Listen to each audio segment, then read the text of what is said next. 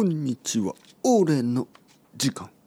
今日の俺からのアドバイスは仕事だけをするな。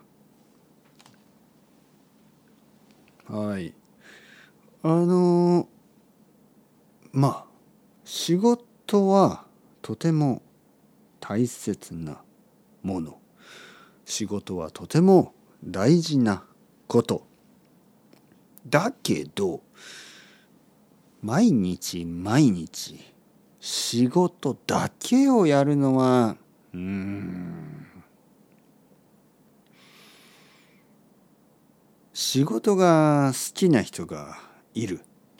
俺もそうだ。好き。仕事は大好き。だけどそれだけだったらうん。仕事以外のことというのはどういうことかというと俺にとってね。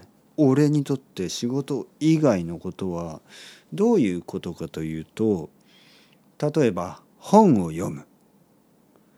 例えば映画を見る。例えばカフェに行ってコーヒーを飲む。奥さんと話をする。子供と遊ぶ。そういう時間は大事だ。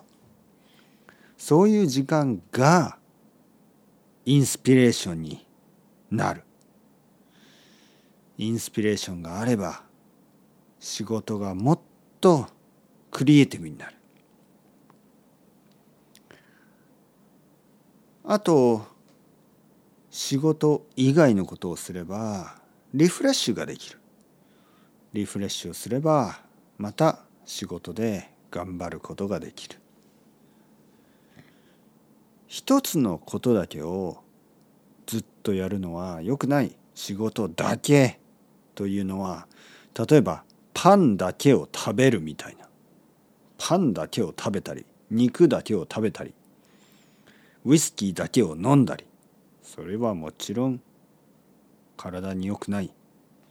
仕事だけをするのはもちろん体に良くない精神に良くないいろいろなことをバランスよくやってください。というわけでアスタラビスタまたね。